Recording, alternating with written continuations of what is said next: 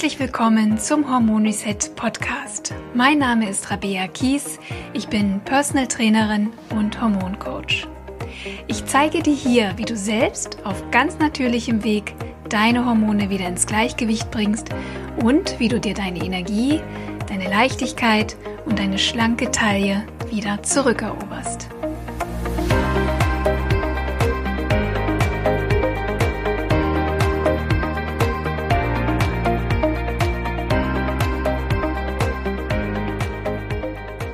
Herzlich willkommen zum Hormon Reset Podcast. Ich freue mich sehr, dass du wieder dabei bist. Und heute habe ich wieder einen wunderbaren Gast für dich. Das ist die Anne Zietmann. Hallo Anne. Hallo Rabia.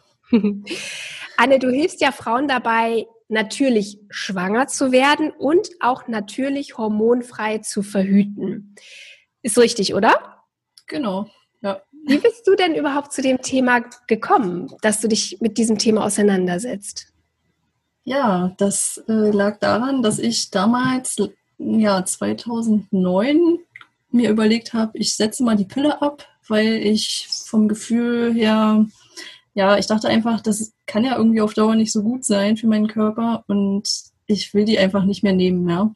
Ich hatte damals Markus kennengelernt 2008, also ein Jahr vorher. Und dann habe ich gedacht, ja, ich will die nicht mehr nehmen. Habe das mit ihm besprochen und das war so der, der Anfang von dem Ganzen, weil dann ging ja die ganze Problematik erstmal los. Ja, was mache ich denn jetzt nach der Pille?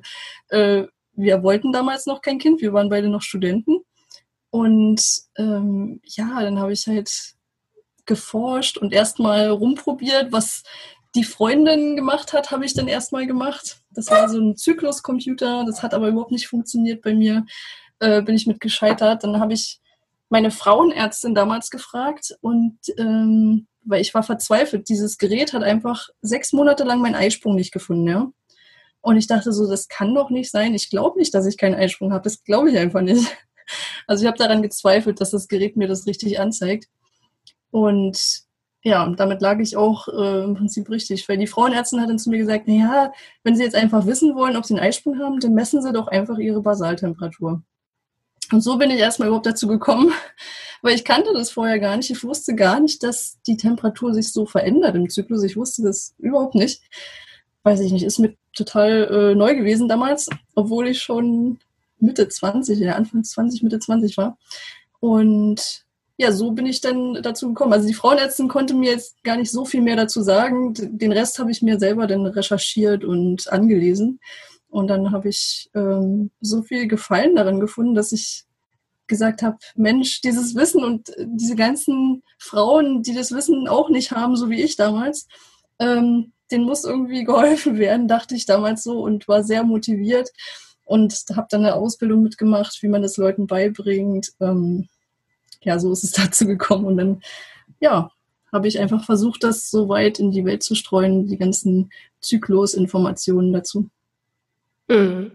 Ja, ja, es ist ja einfach sehr häufig, dass junge Mädchen zum Gynäkologen gehen und einfach erstmal die Pille bekommen, wenn es irgendwie um das Thema Verhütung geht. Ne?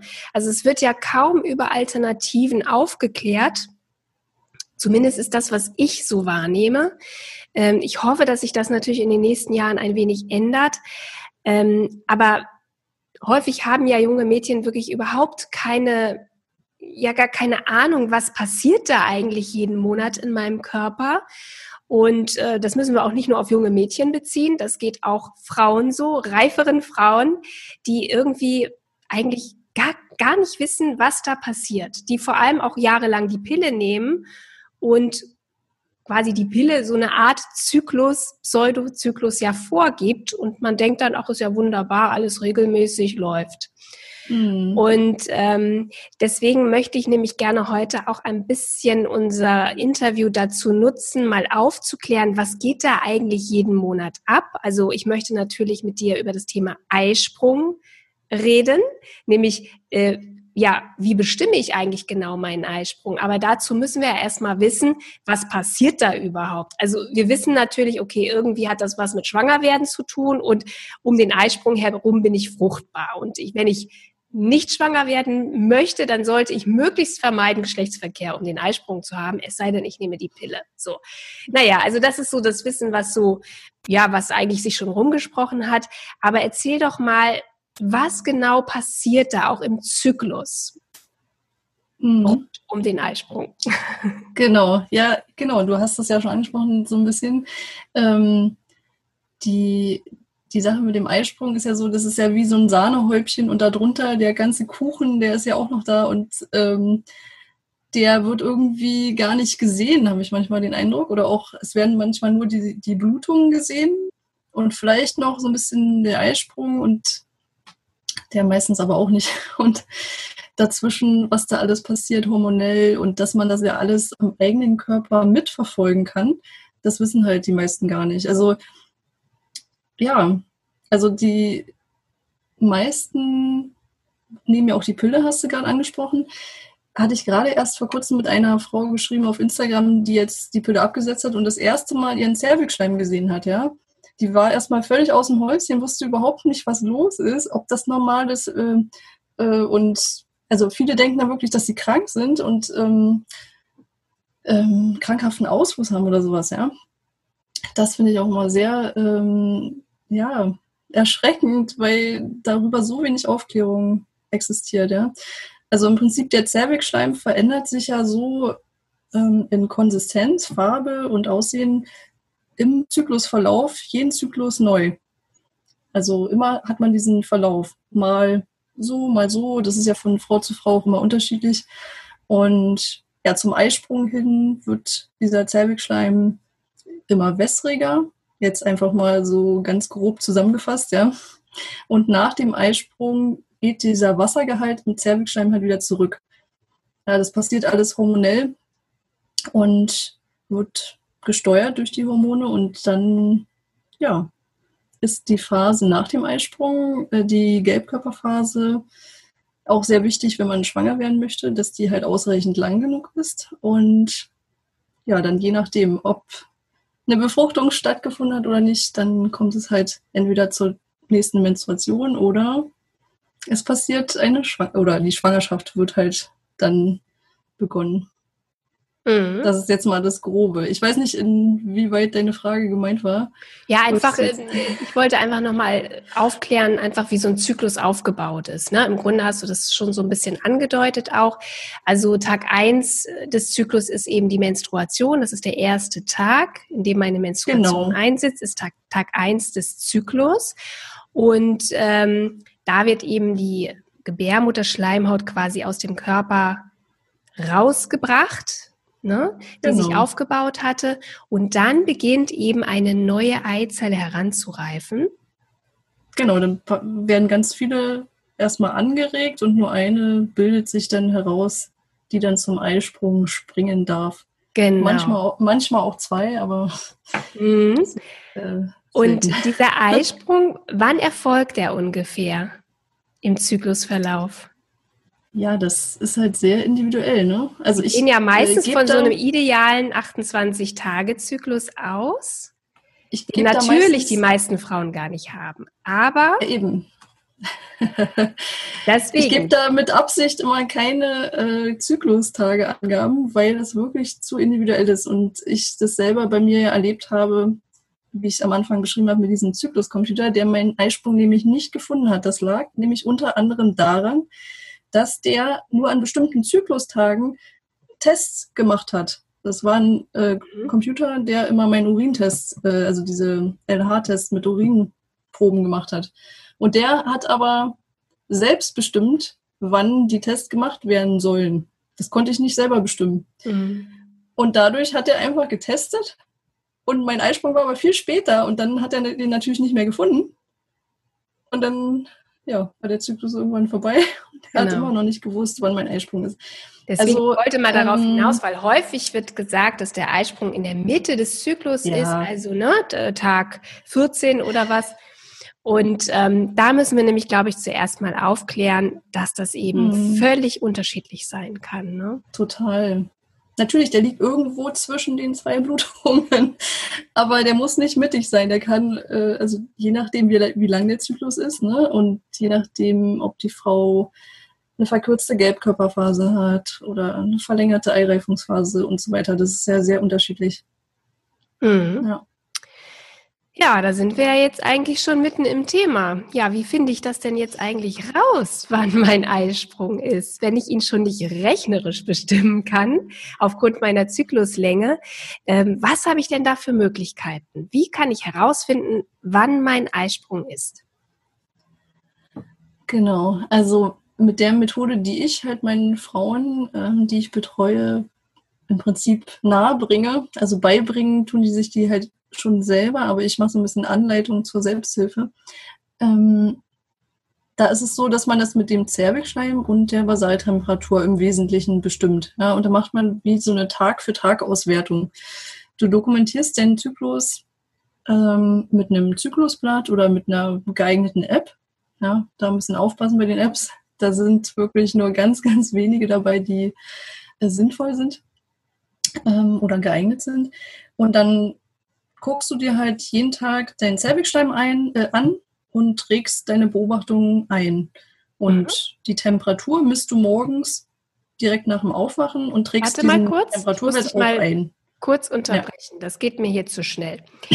also für dich und mich ist natürlich Zervixschleim, ja klar, kenne ich, logisch.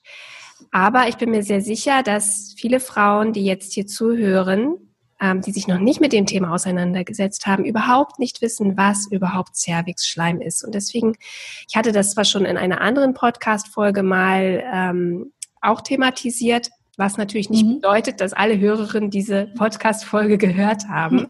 Insofern kannst du uns bitte nochmal erklären, was ist eigentlich genau Cervix-Schleim? Okay, ich erkläre es nochmal. Wo kommt der eigentlich her und warum heißt der so? Kann ich ja mal kurz ähm, erzählen. Also der, Entschuldigung, also die Gebärmutter hat ja unten betrachtet ein, wie eine Art Hals, ja. Man nennt den Gebärmutterhals.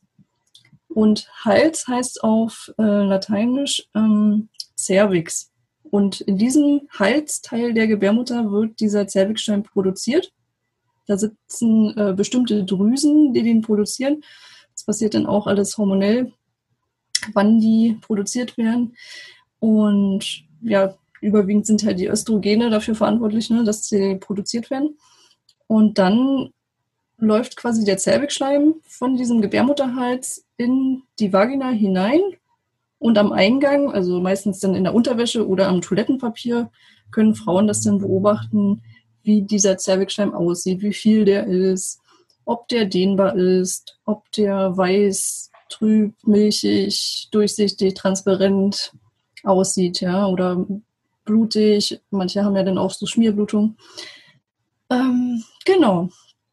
Das ist der Zervixschleim und äh, toll ist halt in diesem Zervixschleim, dass der so, so einen Verlauf hat im Zyklus und man direkt den Östrogenspiegel im Prinzip ablesen kann daran, so, so ein bisschen.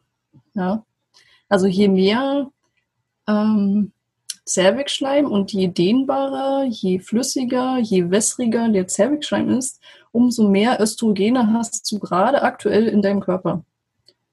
Und je weniger wässrig, oder manchmal sieht man ja auch an Tagen gar nichts von diesem Zervixschleim, umso weniger Östrogen hast du gerade im Körper. Mhm. So, das ist erstmal. Und logischerweise ist natürlich nach dem Eisprung wird es ja immer weniger Zervixschleim, ne? weil ja in der zweiten mhm. Zyklushälfte eben tendenziell auch weniger Östrogen da ist als in der ersten Zyklushälfte, weil ja der Östrogenanstieg auch den Eisprung unter anderem auslöst. Genau. Also genau, das ist halt ein Erkennungsmerkmal daran, dass der Eisprung dann vorbei ist, dass der Zervixschleim zurückgeht. Zumindest die Qualität geht auf jeden Fall zurück. Also der wird dann nicht mehr so wässrig und nicht mehr so dehnbar sein. Mhm. Bei manchen Frauen bleibt der einfach bestehen, ist dann aber eher so trüb oder klebrig, milchig, ja. weißlich. Bei manchen Frauen verschwindet er einfach, ja, in der Zyklusphase. Das mhm. ist sehr unterschiedlich. Ja. Ja. Genau, das ist also ein Anzeichen und ich denke mal, jede Frau, die im fruchtbaren Alter ist und die auch nicht die Pille nimmt, das müssen wir vielleicht auch dazu sagen, die hat das vielleicht auch schon an sich beobachtet. Ne? Mhm. Ähm, deswegen, das ist etwas ganz Normales und gehört einfach dazu, ne? zu ja. unserem Zyklus, zu unserer Fruchtbarkeit. Weil am Ende sorgt ja auch der Zervixschleim. Sag nochmal, was, was die Aufgabe ist vom Zervixschleim vielleicht. Ja, im Prinzip ist der natürlich dafür da, dass wenn eine Frau schwanger werden möchte, dass die Spermien in dem Zervixschleim gut überleben können, in diesem sauren Scheiden- oder Vaginalmilieu, ähm, was dann nämlich normalerweise vorherrscht, um, ich sag mal, Bakterien von außen abzutöten, die da eigentlich nicht rein sollen, ja. Die machen aber keinen Unterschied zwischen Spermien und Bakterien und würden dann im Zweifelsfall, also dieses saure Milieu würde dann halt auch die Spermien äh, relativ schnell abtöten. Und das ist natürlich ein Problem, wenn man schwanger werden möchte. Und deswegen gibt es den tollen Zellwegschleim, mhm. der das saure Milieu umwandelt und ja, für die Spermien überlebensfähig macht. Ja. Und auch ein paar der Tage Trans überleben. Ne? Genau, mehrere Tage. Mhm. Also bis zu fünf Tage ungefähr. Und der transportiert die auch, die Spermien. Der ernährt die sogar, also die können sich von dem ernähren. Glaubt mhm. man gar nicht. Mhm. Ja, schon sehr spannend. Ja, und deswegen ist eben auch dieses Fruchtbarkeitsfenster eben nicht nur der Tag am Eisprung, mhm. sondern da muss man eben auch, ähm, ja, also was, was ist so deine Erfahrung? Fünf Tage um den Eisprung herum? Fünf bis sieben Tage? Ähm, das, die Frau ist man fruchtbar oder, oder sind die Spermien überlebensfähig? Überlebensfähig sind die in etwa drei bis fünf Tage. Mm, ja. Okay, ja. Genau. Aber wenn du jetzt natürlich deine Fruchtbarkeit bestimmen möchtest, musst du schon ein bisschen genauer ähm, ja, da die Regeln einfach beachten. Da gibt es ja ganz klare Regeln bei dieser äh, Methodik. Ähm, ja, je nachdem, halt, ne? Mhm. ob wenn du jetzt zum Beispiel verhüten willst, dann sollte man da schon auf die Regeln achten. Und wenn du schwanger werden möchtest, dann ist einfach am wichtigsten eigentlich, dass du darauf achtest, wann dein Zervixschleim die beste Qualität hat ja. dass du an diesen Tagen halt ähm, Sex hast. Mhm. Ja. ja. So, jetzt ist der Zervixschleim äh, Schleim ein Faktor, aber ich habe ja noch eine andere tolle Methode. Welche ist das? du meinst die Temperaturmessung, meinst du? Genau. Ja, also in der Methodik, die ich anwende, kombiniert man das ja mit der Temperatur, also Zervixschleim und Temperatur. Um, man kann übrigens auch den Muttermund abtasten als Alternative zum Zervixschleim. Das ist jetzt dann nochmal ein anderes Thema, aber wollte ich nur noch mal kurz erwähnen. Und die Temperatur misst du morgens halt direkt nach dem Aufwachen und trägst den Temperaturwert dann ein in dein Zyklusblatt oder in deine App. Mhm. Ja, und dann bekommst du, wenn du jeden Tag deinen Temperaturwert einträgst, so eine Kurve, so Punkte, die man dann verbinden kann miteinander. Und dann siehst du irgendwann, wenn nämlich der Eisprung ist, dass die Temperatur auf einmal höher ist als an den Tagen davor. Und dann gibt es halt spezielle Auswertungsregeln, womit du wirklich diesen Temperaturanstieg direkt auswerten kannst, dass du dir auch wirklich sicher sein kannst, dass es auch ein Anstieg war. Und ja, so kannst du dann sehr sicher deinen Eisprung bestimmen. Ich finde das einfach, diese Temperaturmethode, gerade für den Anfang, einfach super, ähm, weil man da eben noch nicht so viel Erfahrung ähm, haben muss, auch mit dem Zervixschleim. Da braucht man, finde ich, schon so ein bisschen Erfahrungswerte auch. Aber wenn Frauen jetzt überhaupt anfangen möchten, mal ihren Zyklus zu beobachten, und den Zyklusverlauf und auch einfach, um mal zu schauen, habe ich überhaupt einen Eisprung, dann ist der Temperaturanstieg ein ganz klares Indiz dafür, dass ich einen Eisprung habe, oder?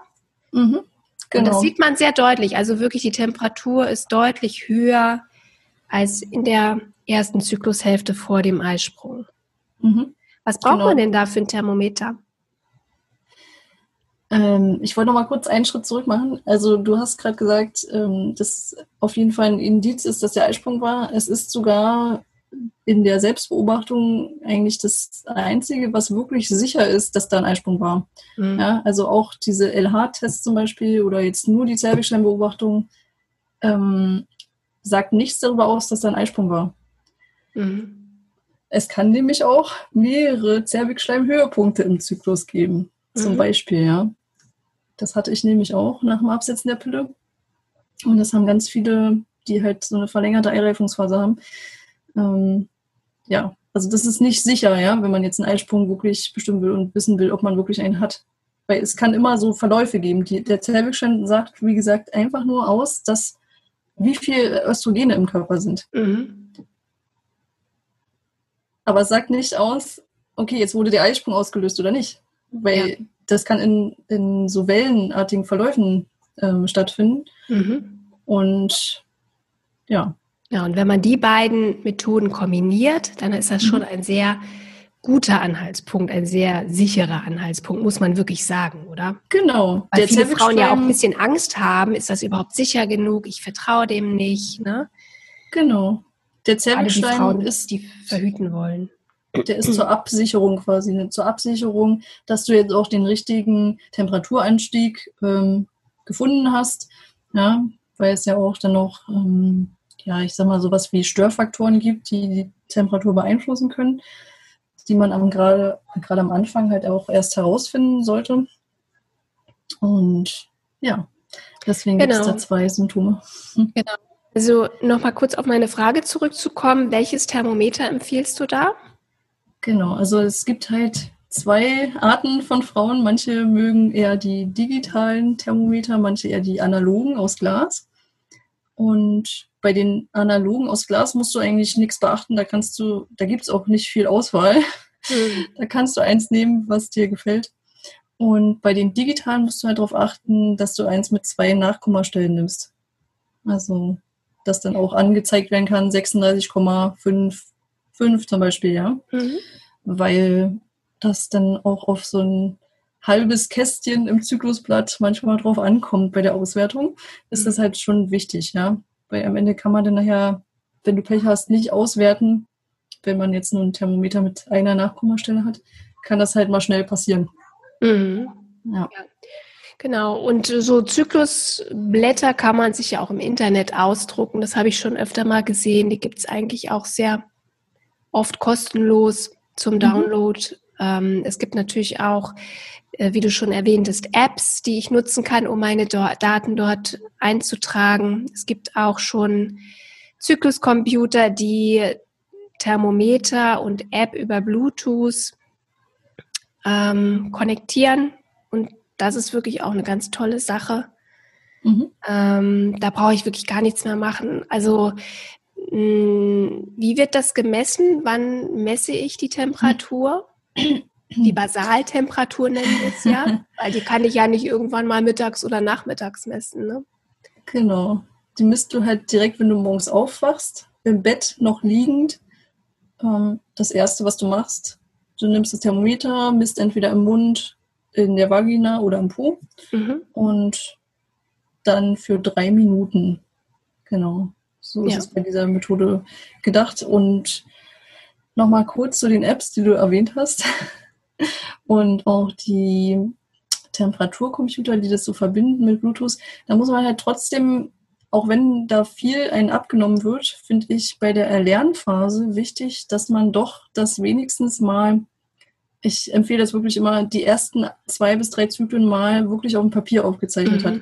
Ich finde die Apps ja auch super, ja. Zur Dokumentation da hat man nicht diese ganze Zettelwirtschaft und so, aber äh, wirklich der Lerneffekt und dieser ganze Einstieg in die Thematik finde ich wirklich ähm, wichtig, dass man es mal per Hand gemacht hat. Mhm. Einfach weil man dann selber auch Bescheid weiß und sich nicht komplett auf ein Gerät verlässt. Ja, am Ende ist man dann nämlich verlassen vielleicht. Wenn da irgendein Fehler passiert, dann ja, ist die App halt schuld gewesen. So, ich sag mal, äh, jetzt gerade beim Thema Verhütung, ne? äh, sollte man jetzt nicht äh, seine ganze Verantwortung abgeben an eine App ähm, und immer noch mal selber mitdenken, was da ausgewertet wird, vor allem. Ja? Und auch bei der Beobachtung, ja, die Beobachtung muss ja trotzdem erlernt werden irgendwie. Und das kann einen keiner App abnehmen. Ja, dass man den Zervixschleim erstmal kennenlernt oder so. Und das, das, das muss ja die Frau trotzdem selber erleben. Ja. Genau, ja, ja. Aber zum Dokumentieren finde ich es einfach praktisch, weil ja. man muss dann auch nicht morgens so halb schlafen noch irgendwelche Daten auf dem Blatt eintragen. Also ich verstehe das, wenn man das erlernt, kann ich auch total nachvollziehen. Ähm, handschriftlich lernt man immer besser, also egal, mhm. was es ist, ja. finde ich. Ähm, aber dann, wenn man schon ein bisschen Erfahrung hat, finde ich das schon sehr praktisch, weil genau. es gespeichert und ähm, genau. Aber ich denke, da wird auch jede Frau so ein bisschen so ihre, ja, ihre bevorzugte Technik entwickeln. Da bin ich mir sehr sicher. Auf jeden Fall, wie schätzt du das denn ein, auch äh, anhand deiner Kundinnen? Ist das schwer zu erlernen? Was denkst du? Ja, das ist eine schwierige Frage. das ist sehr individuell. Also das Empfinden, ja, ob das schwer ist oder nicht. Ich würde jetzt tendenziell sagen, dass viele Frauen sehr überrascht sind, dass es doch leichter ist, als sie gedacht hätten. Und Die am Anfang. Ich eigentlich auch gemacht, ja. Genau, am Anfang sehen die so einen riesen Berg vor sich und sagen, oh mein Gott, ich muss messen morgens, das schaffe ich nicht. Ähm, äh, weiß ich nicht, äh, das Auswerten, oh, das ist mir zu kompliziert, ähm, keine Ahnung, Zervixstein, die will ich mir gar nicht anschauen, so ungefähr. Und ähm, wenn sie dann erstmal so ein bisschen angefangen haben und mal ein, zwei Zyklen gesehen haben, ja, schwarz auf weiß, dass da die Temperatur ansteigt und wie sich jetzt Schleim verändert und so weiter, dann sind viele wirklich sehr begeistert und, und sagen sich, ja, so einfach, das hätte ich ja auch schon mal eher machen können. Ja, ähm, ja also so, das ist so meine Erfahrung, ja, damit.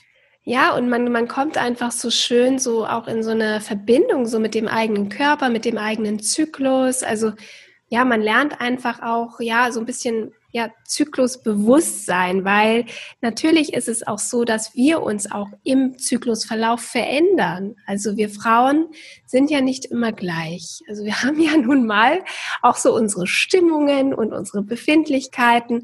Und ähm, ich habe gestern gerade auch mit einer Kundin von mir gesprochen, die eben sagt, sie hat sich früher immer so sehr über sich selbst geärgert, über ihre Reizbarkeit und hat sich immer gefragt, mein Mann ist irgendwie immer gleich der ist irgendwie immer gut drauf und ich bin immer die Zicke, bin genervt, gereizt. Ich will sein wie mein Mann, so gleich bleiben. Da habe ich ihr gesagt, es geht nicht. Du bist eine Frau. Ne? Und wir gehen durch diese Zyklusphase und verändern uns. Und deswegen macht es gar keinen Sinn, sich mit einem Mann zu vergleichen. Ne? Das mhm. hat ein Stück weit, ist das auch beruhigend, finde ich. Ne? Ja den, den Effekt hatte ich bei meinem Mann. Also der hat dann auch gesagt, ja, jetzt, äh, der hatte nämlich den Kurs auch mitgemacht damals, ähm, zur Beraterausbildung auch. Und dann hat er gemeint, ja, jetzt verstehe ich dich viel besser in deinen Zyklusphasen. Genau. Ja. Ja. Konnte ja. dann viel besser damit umgehen. Mhm. Ja, ich, also ich finde das, ich finde, also ich finde das Thema sehr, sehr spannend. Gut, vielleicht auf Berufswegen, keine Ahnung. Aber ich glaube wirklich, dass, es, dass das schön ist, ähm, sich mit diesem Thema zu beschäftigen. Nicht nur, wenn ich vorhabe, zu verhüten natürlich ähm, oder auch natürlich schwanger zu werden, denn es ist grundsätzlich für jede Frau durchaus interessant auch zu wissen, habe ich überhaupt einen Eisprung und wann ist mein Eisprung? Ähm, vielleicht kannst du so aus deiner Sicht mal erzählen, warum es überhaupt grundsätzlich für alle Frauen eigentlich interessant ist, ihren Zyklus besser zu kennen und ihren Eisprung möglicherweise auch und zu wissen, habe ich einen Eisprung, ja oder nein. Mhm. Naja, einerseits ist es natürlich gesundheitlich wichtig, das zu wissen. Äh, wenn man jetzt auf Dauer keinen Eisprung hat, dann finde ich, sollte man das auf jeden Fall auch abklären lassen. Ja, Vor allem eben, wenn man eine junge Frau ist, eben im ja. Alter, dass natürlich, ich sag mal, genau. ab Ende 30, Anfang 40 die Anzahl der Eisprünge abnimmt und dann natürlich irgendwann ganz versiegt ähm, zur Menopause hin. Das ist ja ganz normal. Mhm. Aber eine junge Frau, ähm, bin ich auch der Meinung, sollte möglichst regelmäßig auch einen Eisprung haben. Es ist nicht, es ist nicht immer so, dass in jedem Zyklus ein Eisprung ist. Das können wir vielleicht auch schon mal direkt mitschicken. Mhm. Das kann auch normal sein, dass man in einem Zyklus kein Eisprung ist. Hängt genau. manchmal auch von Themen ab, wie vor allem auch Stress beispielsweise. Ähm, ne, wenn ich sehr ja. viel Stress habe, das kann sich schon auch auf den Eisprung auswirken oder ja, bestimmte Nährstoffmängel beispielsweise. Ne, wenn ich mich mal eine Zeit lang vielleicht sehr schlecht ernährt habe. Sowas kann mhm. darauf einzahlen. Genau. Oder Diäten, Unterernährung. Genau. genau. Marathonlauf und so. Ja, da, da passiert das schon mal, ne? Ja, genau. Also wenn ich zu wenig wenig Kohlenhydrate beispielsweise. Ähm, sehr, sehr sportliche Frauen. Ich hatte ja auch schon eine, eine Folge gemacht zum Thema hypothalamische Amenorrhoe. Ähm, das betrifft eben auch häufig Frauen, die eigentlich sehr gesund leben, aber sich eigentlich unterernähren dafür, dass sie so extrem aktiv sind ne, oder einen sehr mhm. geringen Fettanteil haben. Das sind so Faktoren, die damit ja. reinspielen können. Ja. Mhm. Genau, wir hatten gesagt, also ähm, eigentlich ist der, Ze der Eisprung ja auch ein Zeichen, dass ich gesund bin, dass mein Zyklus stabil ist und dass ich eine gute Hormonproduktion letztendlich auch habe, die ja wichtig ist für meine allgemeine Gesundheit. Genau. Genau, ja, du hattest gefragt, äh, warum es wichtig ist, einen Eisprung zu haben. Ne? Genau. genau. Also allgemein die äh, Gesundheit, aber man muss dazu sagen, äh, wenn jetzt eine Frau im jungen Alter keinen Eisprung hat, dann hat die meistens aber auch keine Blutung. Also das ist sehr unwahrscheinlich, dass sie auf Dauer jetzt nur Blutungen mhm. hat mhm. und dazwischen aber keine Eisprünge. Ja. Das ist sehr, sehr unwahrscheinlich. Also wenn, dann hat, haben die dann auch entweder gar keine Blutung oder nur ganz selten, ja. Und das würde ich dann schon mal abklären lassen. Also wenn man jetzt nur zwei, dreimal im Jahr eine Blutung hat, würde ich schon mal ähm, das körperlich auch abklären lassen. Definitiv, ja, weil da konnte ja. sich ja dann eben auch kein Progesteron aufbauen, ne? Genau, auf Dauer ist es dann schon sehr ungesund, äh, weil diese hormonellen Kreisläufe schon wichtig sind für den ganzen weiblichen Körper. Genau, ja. weil du ja dann grundsätzlich einfach einen Hormonmangel hast, also sowohl zu wenig Östrogen in der ersten Zyklusphase als auch keinen Eisprung, der dann dazu führt, dass ich zu wenig Progesteron habe. Und ein Mangel an Hormonen ähm, ja, tut uns einfach nicht gut. Und das ist ja auch, was Frauen in den Wechseljahren dann erleben. Ne? Wenn zu wenig Östrogen da ist, zu wenig Progesteron, dann kommt es eben zu Beschwerden und zu Symptomen, die dann auch jüngere Frauen bereits haben können. Mhm. Und, ähm, und da finde ich, ist eben wirklich der erste Schritt, mal überhaupt den eigenen Zyklus zu beobachten. Mhm. Äh, natürlich kann man auch Hormone testen lassen, ähm, um zu schauen, habe ich genug Hormone.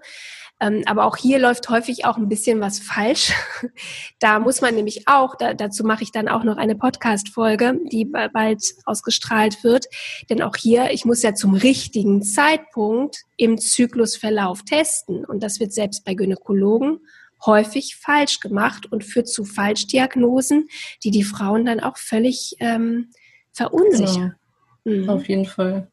Ja, das ist auch meine Erfahrung. Hatten wir ja im Vorgespräch schon angedeutet. Ja. Ähm, das ist total wichtig, dass die Frauen da die Verantwortung nicht komplett an den Arzt oder die Ärzte abgeben, sondern dann selber auch äh, dazu ähm, ja, stehen, auch wenn der Arzt oder die Ärztin sagt, nee, äh, vertrauen Sie mir da mal, ich mache das schon. Ich würde da trotzdem immer noch mal genauer nachgucken, wo stehe ich gerade in meinem Zyklus. Und das kann man halt mit so einer Methode äh, sehr gut dann auch nachvollziehen, wenn man jetzt Temperatur und Schleim misst. Hm? Genau. Ja. Ja, wofür braucht man sonst noch den Eisprung? Ja. Zum Schwangerwerden wäre schon äh, wichtig, so ein Eisprung. Und ja, ansonsten ähm, kann man übrigens so eine, diese Eisprungphasen und das ist ja wie so eine, die Blüte im Leben, keine Ahnung, der Sommer im Zyklus, hm. was man dazu noch sagen kann, einfach dazu nutzen, ähm, bestimmte Termine zu machen zum Beispiel, ja, die einem wichtig sind, zum Beispiel Vorstellungsgespräche oder so in die Eisprungzeit legen. Oder man kann auch ja, abnehmen, Trainings oder Sport so ein bisschen nach den Zyklusphasen auch ausrichten. Ja, da hast du ja auch so ein bisschen äh, die Thematik in deinem ähm, Podcast, ne? Ja, das, das so. haben wir zwar noch nicht besprochen, aber das ist auf jeden Fall ein Thema, was, was wir mal ähm, angehen können. Genau, man kann nämlich die Energie auch ein bisschen für sich nutzen. Genau. Den Eisprung herum sind wir eben besonders aktiv, haben wir besonders viel Energie, sind besonders ja leistungsfähig oder auch offen. Also ich glaube, da das ist auch ein Zeitpunkt, wo man eben gern auf andere zugeht, mhm. ähm, wo wir gern auch flirten, ne? Mhm. Ähm, ja oder wo vielleicht auch die sexuelle sexuelle Lust am größten ist im Zyklusverlauf. Und ähm, das muss natürlich auch nicht bei allen Frauen so sein. Ne? Mhm. Und gerade wenn da eben auch eine hormonelle Disbalance ist, dann ist es leider so, dass beispielsweise auch die Libido häufig auch gar nicht da ist. Ähm, auch um den Eisprung oder den vermeintlichen Eisprung herum. Ne? Weil mhm. das kann auch durchaus ein Zeichen sein oder ein Symptom, dass möglicherweise auch hormonell ähm, ja da was im Ungleichgewicht ist. Ne? Mhm. Ja, genau. Ja. Ähm, jetzt ist es so, dass Frauen, die lange die Pille genommen haben, ja, mehr oder weniger lang, das ist ja ähm, relativ, häufig eben warten, dass endlich wieder der Zyklus eintritt und Frauen mit Kinderwunsch natürlich darauf warten, dass ein Eisprung kommt. Mhm. Ja, was ist denn da so deine Erfahrung? Hm, wie lange braucht das so, bis sich das so einpendelt? Mhm. Ja, eine sehr wichtige Frage, die halt sehr viele Frauen auch betrifft, ne? weil so viele halt äh, eine hormonelle Verhütung gewählt haben, gerade vor ja, bevor sie den absetzen und ähm, schwanger werden möchten. Ähm, du hast es kurz angedeutet schon, also es ist wirklich sehr unterschiedlich wieder einmal, wie die Frauen halt sind. Also bei manchen, ähm, manche sind da sehr sensibel, manche eher gar nicht, ja. Also die setzen das ab und haben sofort einen ganz normalen Zyklus wieder. Das ist auch total abhängig nochmal von dem Präparat, ja, ähm, der Pillensorte.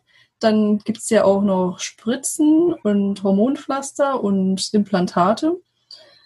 Da muss ich sagen, habe ich die Erfahrung gemacht, dass ähm, die Implantate und auch die Hormonspiralen die, die schlimmsten Auswirkungen eigentlich hatten. Also da hatte ich ähm, die schlimmsten Fälle eigentlich betreut, muss ich sagen, die äh, sowas angewandt hatten.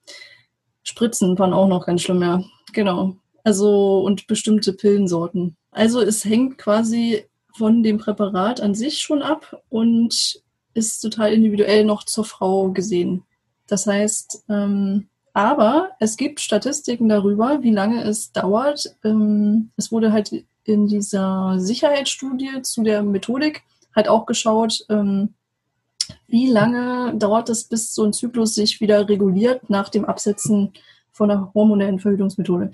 Und da hat es wirklich ähm, bis zu zwölf Zyklen gedauert. Ähm, ja, bis die, oder, ne, warte mal, das war ja ein Jahr. Also, weil manchmal sind die Zyklen ja einfach länger. Also, es war bis zu einem Jahr. Ähm, Im schlimmsten Fall sogar noch länger, aber das kam sehr selten vor.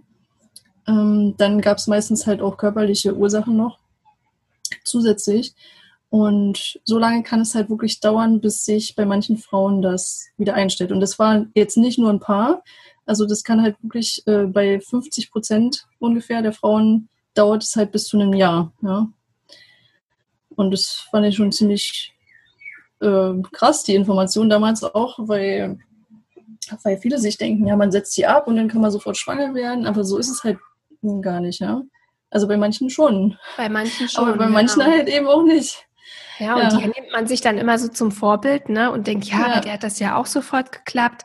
Genau. Aber es ist eigentlich ähm, fast normal, dass der Körper einfach Zeit braucht. Ja. Ne? Weil ja natürlich äh, unter hormoneller Verhütung der Körper selbst keine Hormone bilden musste und ja, das so ein bisschen verlernt sozusagen. Der muss erstmal selber wieder lernen, okay, ähm, stimmt, da fehlt irgendwie jetzt was plötzlich, da sind zu wenig Hormone im Körper, ich muss sie also selber wieder herstellen. Genau. Und ähm, das wird alles vom Gehirn ausgelenkt. Na, das Gehirn, der Hypothalamus, die Hypophyse, die steuern ja die Eierstöcke und sagen denen, jetzt müsst ihr mal ran, jetzt müsst ihr mal ähm, Hormone produzieren.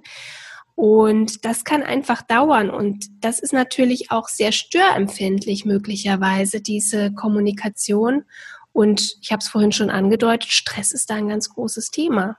Ne? Und mhm. ich sag mal so, gerade eine Frau, die einen Kinderwunsch hat, mhm. macht sich natürlich auch ein bisschen Druck dann, wenn eben nach ja. drei, vier Zyklen vielleicht immer noch keine Periode kommt oder kein Eisprung. Ja dann macht sie sich natürlich Sorgen und erst recht nach einem halben Jahr oder Dreivierteljahr. Das heißt, der Stress, ja. den die Frau sich macht, der nimmt ja zu. Und deswegen, ich glaube, hier sollten wir auch da nochmal dazu beitragen, die Frauen ein bisschen zu beruhigen, dass das durchaus mhm. länger dauern kann. Also das ist auch sehr unterschiedlich. Ne? Bei manchen, die haben halt wirklich ein Jahr lang gar keine Blutung oder ein halbes Jahr. Mhm manche haben halt einfach sehr unregelmäßige Zyklen. Ne? Und ja, meistens ist es stimmt. so, dass die Eireifungsphase stark verlängert ist dann gibt es halt diese typischen, ähm, ja, mehrere Schleimhöhepunkte, ja, die ich von angesprochen hatte. Und äh, sehr kurze Gelbkörperphase in Kombination, das ist halt sehr häufig dann der mhm. Fall nach Absetzen der Pille. Und mhm. dann wird es aber allmählich besser. Also wenn es wirklich die Ursache ist von der hormonellen Verhütung, dann ähm, ja, ist meistens abwarten bringt halt schon viel, ja. Es dauert halt nur. Mhm. Also man kann es bestimmt auch unterstützen, dass es schneller geht. Ganz bestimmt. Ähm, das Aber, ist ja auch das, was ich letztendlich ja. mache in meinem ähm, Hormon-Reset-Programm beispielsweise oder überhaupt in meinen Coachings. Genau. Man kann unglaublich viel machen, den Körper zu unterstützen. Ja.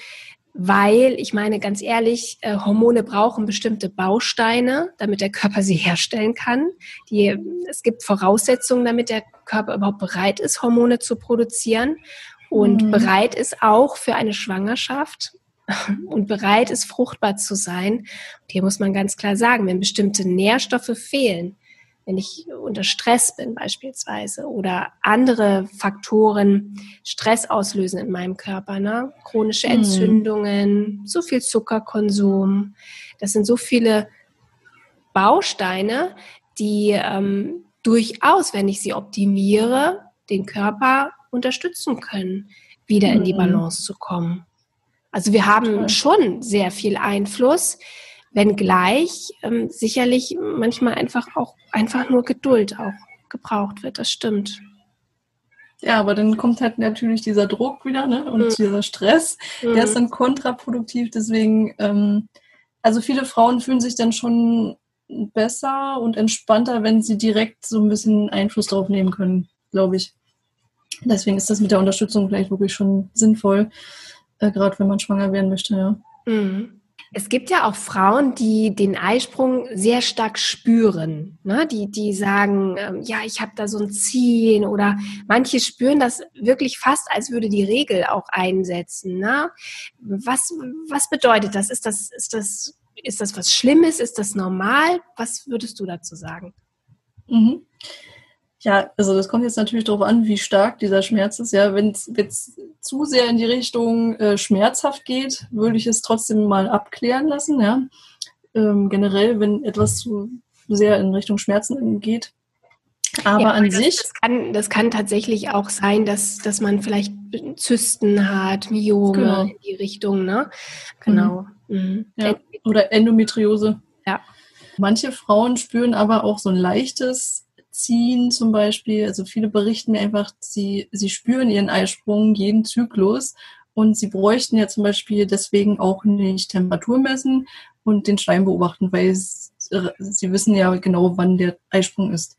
Und ähm, da habe ich allerdings die Erfahrung gemacht, dass die Frauen, die dann den Zyklus mal aufzeichnen, dann erst merken, ja, der ist ja doch gar nicht so genau an dem Tag, sondern schon ein bisschen versetzt um mehrere Tage und dass es dann doch nicht an diesem Tag ist.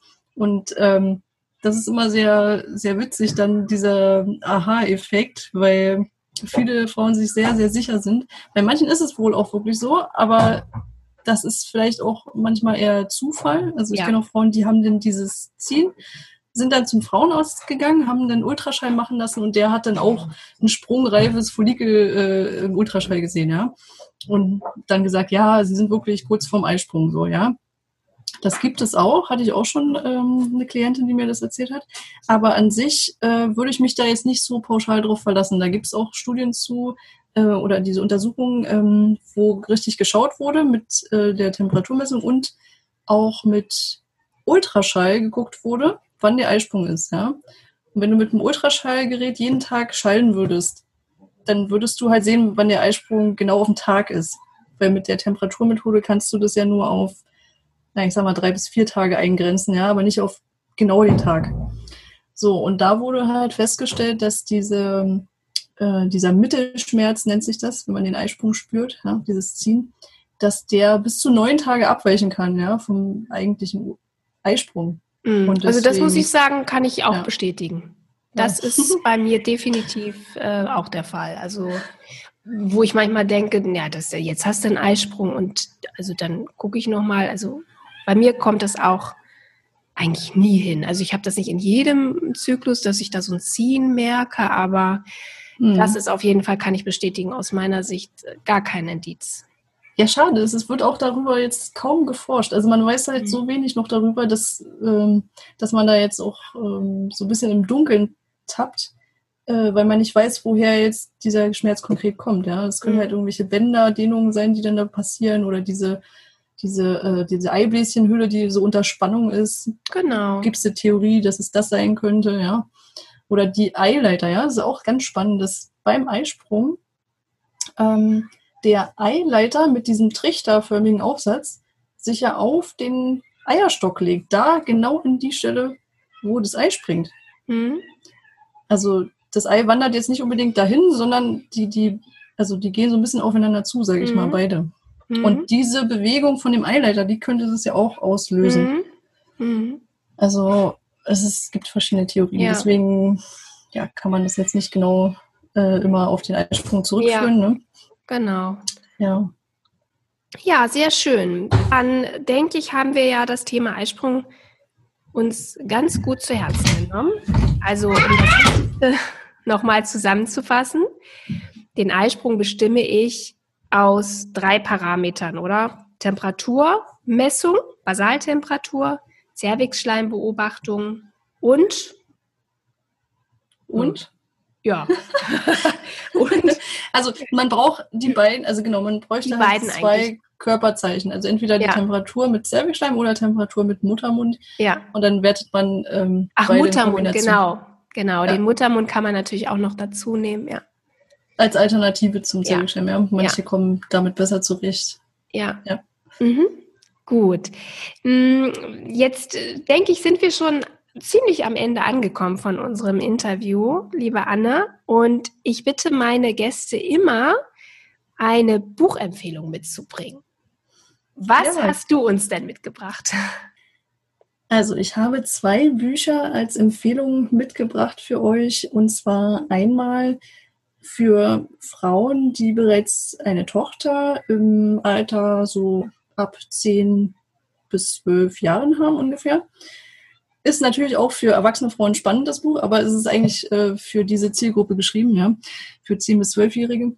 Was ist los in meinem Körper, heißt es, und ist von Elisabeth Reit-Paula, von einer Ärztin, die das total super äh, erklärt, wie der Zyklus funktioniert, ähm, ist natürlich für Jungs auch gut als Aufklärungsbuch, aber es äh, richtet sich schon eher an die Mädchen natürlich. Und sehr schön illustriert auf jeden Fall und erklärt. Ja. Ja, ich denke, das ist eben auch tatsächlich auch für Frauen ähm, ein, ein, eine tolle Hilfe, ne? die sich einfach mit ihrem Zyklus auseinandersetzen wollen. Ja, ja, ja genau. Und ähm, dann noch ein anderes Buch, da geht es auch ein bisschen um die weibliche Anatomie, äh, die da dargestellt wird, und zwar Frauenkörper neu gesehen von Laura Merritt. Das ist äh, meine zweite Buchempfehlung.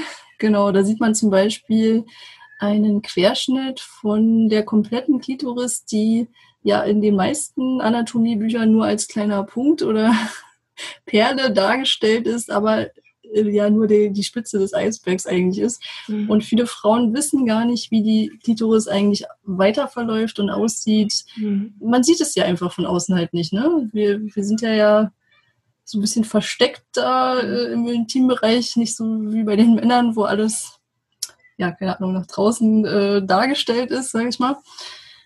Ähm, bis auf die Samenleiter, die sind ja schon auch innerlich, aber das äh, finde ich ein ganz tolles Buch, um sich die weibliche Anatomie nochmal genauer anzuschauen. Mhm. Das ist dann eher für äh, ab 18 Frauen.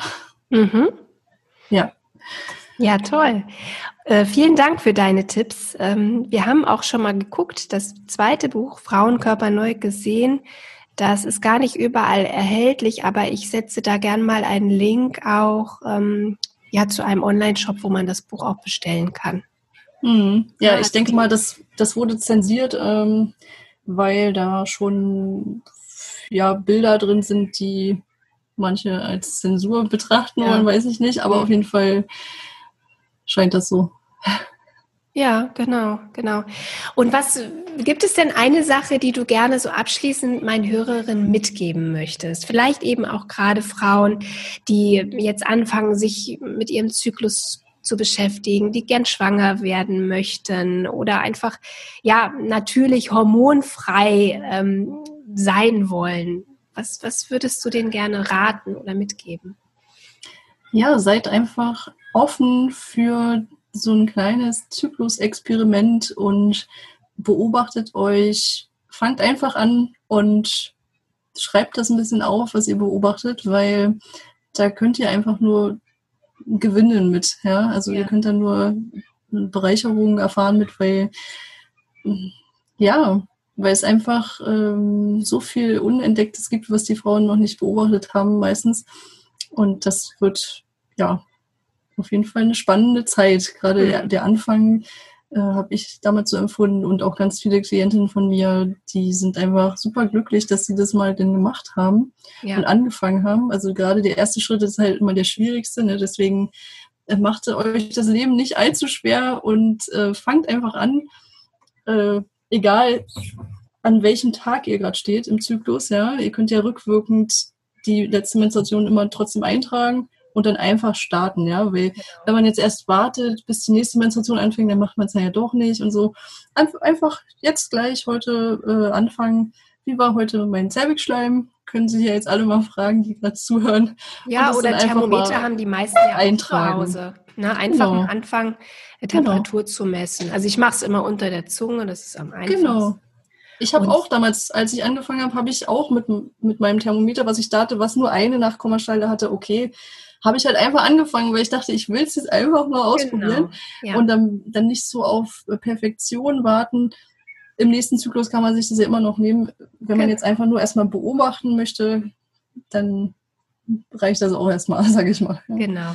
Und du hast natürlich auch ein tolles Angebot, nämlich du unterstützt ja Frauen dabei, ähm, ja, entweder natürlich schwanger zu werden oder eben auch natürlich hormonfrei zu verhüten. Erzähl doch ein bisschen mal, ähm, ja. was Frauen da bei dir machen können. Genau. Erstmal könnt ihr mich erreichen, zum Beispiel auf YouTube. Da heißt mein Kanal Natürliche Fruchtbarkeit ja, zum Thema Kinderwunsch. Und mein anderer Kanal zum Verhüten heißt Hormonfrei und sicher verhüten. Und dann könnt ihr mich auch auf Instagram finden. Da heiße ich Eisprung.bestimmen. Und dann könnt ihr euch da mal so ein bisschen durchklicken und anschauen, was ich äh, im Angebot habe. Also ich habe zum Beispiel zum Thema Kinderwunsch ein E-Book im Angebot, wo ihr auch Schritt für Schritt diese Methode, die ich erklärt habe, mit Schleim und Temperatur lernen könnt.